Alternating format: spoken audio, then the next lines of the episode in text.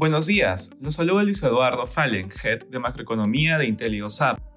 El día de hoy, martes 27 de septiembre, los principales índices avanzan tras la jornada negativa de ayer en la que el mercado ajustó sus expectativas. De manera particular, en Estados Unidos, los futuros americanos muestran rendimientos positivos, luego de una jornada negativa en la que el mercado ajustó sus expectativas, eliminando proyecciones de recortes de las tasas Fed durante el próximo año.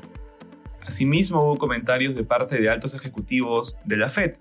Las directoras de las sedes de Boston y Atlanta, Susan Collins y Loretta Mester, se mostraron a favor de ajustes adicionales para frenar la inflación persistentemente alta, mientras que desde Chicago, Charles Evans declaró que debieran esperar después de llevar las tasas a un pico en marzo del próximo año, pudiendo evitar una recesión.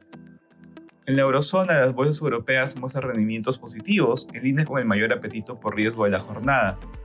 El operador de los gasoductos Nord Stream declaró que el daño es sin precedentes y es imposible estimar el tiempo que tomará repararlo, lo que pone más presión al suministro energético de la zona euro en la medida que se acerca el invierno. En Asia los índices cerraron en terreno positivo. En Japón, de manera particular, el Banco Central realizó una compra de bonos mayor a la planificada insistiendo en una política monetaria expansiva. Respecto a commodities, el precio del oro avanza durante la jornada, asimismo el precio del cobre sube y finalmente el precio del petróleo avanza ubicándose alrededor de 78 dólares el barril WTI. Gracias por escucharnos. Si tuviera alguna consulta, no duden en contactarse con su asesor.